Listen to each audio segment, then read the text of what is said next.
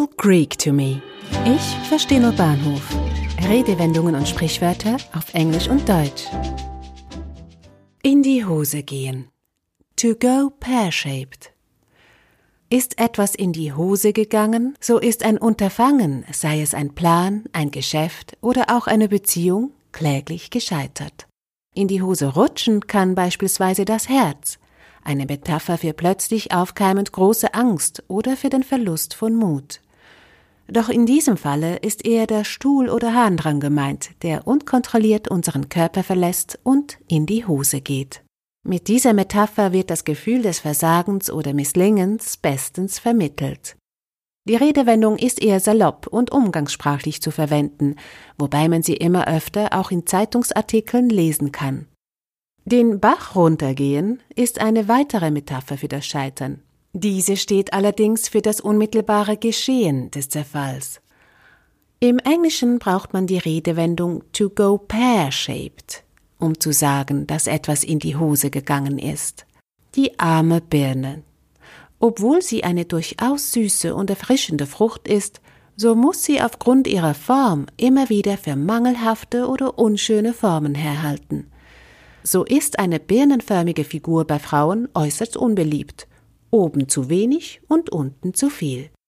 Auch bei Glasbläsern soll die Birnenform, wenn nicht gewollt, nicht erwünscht sein, denn wird das Glas überhitzt, so verformt sich die Kugel beim Auskühlen zur Birne.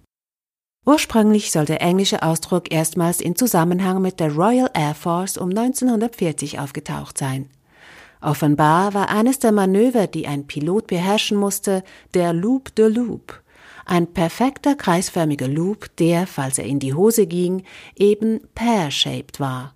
Lange Zeit war diese Redewendung nur bei den Briten bekannt, und als Margaret Thatcher seinerzeit diesen Ausdruck bei einer Medienkonferenz mit Ronald Reagan in den USA benutzte, sollen sich die Journalisten über die Bedeutung nicht ganz sicher gewesen sein. Heutzutage wird der Ausdruck auch in Amerika verwendet, insbesondere in Zusammenhang mit Wirtschaft oder Sport.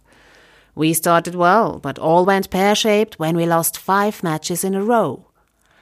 Wir waren gut gestartet, doch alles ging in die Hose, als wir fünf Spiele nacheinander verloren. Einzig in der Musik ist die Birnenform positiv konnotiert.